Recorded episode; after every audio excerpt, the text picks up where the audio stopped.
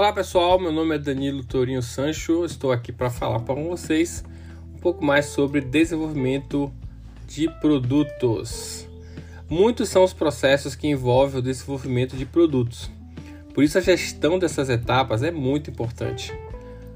A comunicação entre as áreas de qualidade, engenharia, comercial e financeiro, marketing, produção, tudo deve fluir sem ruídos pois as tarefas são interligadas e cada setor fica responsável por uma demanda específica, a fim de que todas as informações sejam executadas com eficiência.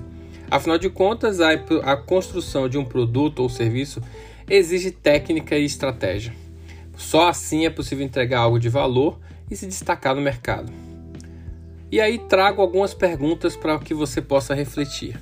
Qual é o seu objetivo com a criação de um determinado produto? Existe possibilidade das pessoas se interessarem pelo seu projeto? Qual será a tecnologia aplicada? Existe algum requisito?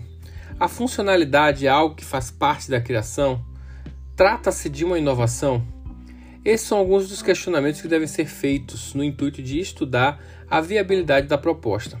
Porque, mesmo uma ideia genial, deve se enquadrar nos, critérios mercadológicos, tendo em vista que a criação de um produto é implementada para suprir necessidades e criar desejos.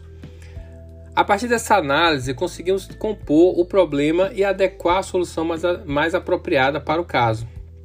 Em outras palavras, é importante coletar o máximo de dados para que o produto seja capaz de atender às exigências previstas. Vamos ver alguns pontos importantes. A criação de um novo item é imprescindível para qualquer empresa pois estabelece uma vantagem competitiva e abre portas para a geração de lucro. Mas ele também deve atender às seguintes demandas: agregar funcionalidades, reduzir custos, aprimorar a qualidade, inovar e ampliar portfólio. Até o produto chegar ao consumidor final, ele precisa passar por diferentes procedimentos, pois, como mencionamos, as, há normas que viabilizam e validam o projeto. Em uma visão mais abrangente, a execução das etapas fazem a diferença.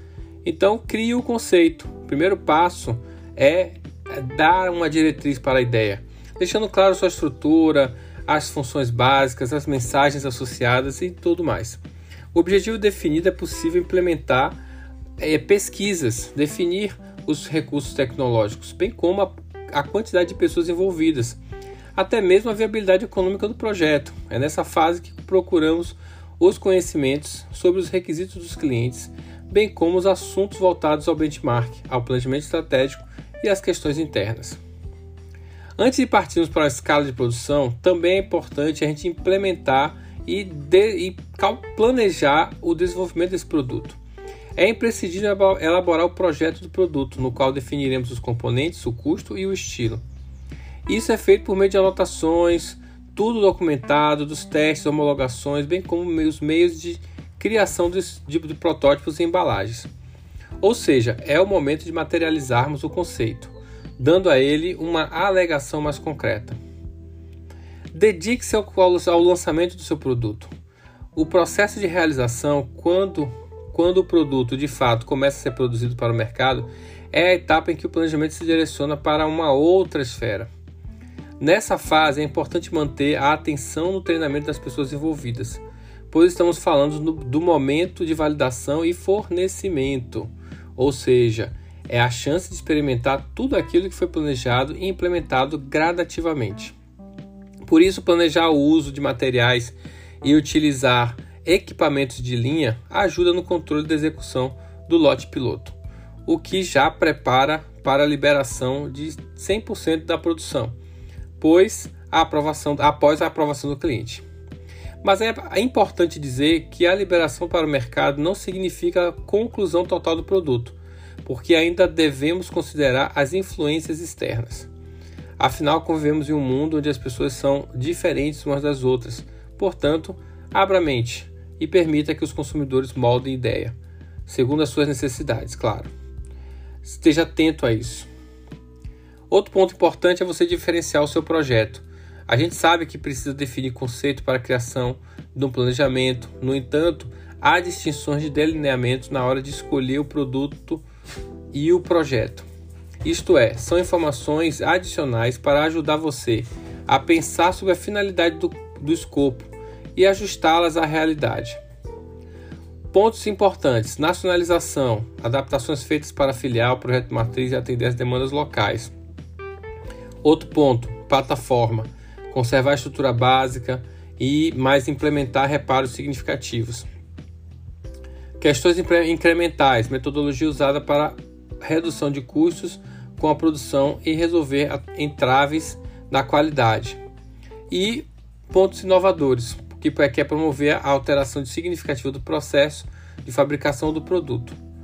Sempre há intenções que se acompanham que acompanham o desenvolvimento de produtos. Portanto, eles são constituídos a partir de táticas e expectativas corporativas. Sobre isso, podemos considerar pelo menos quatro estratégias. Primeira, dependentes empresas que terceirizam por não deterem autonomia para lançar seus próprios produtos ofensivas, empresas que investem em pesquisa e desenvolvimento, pois querem se manter no topo.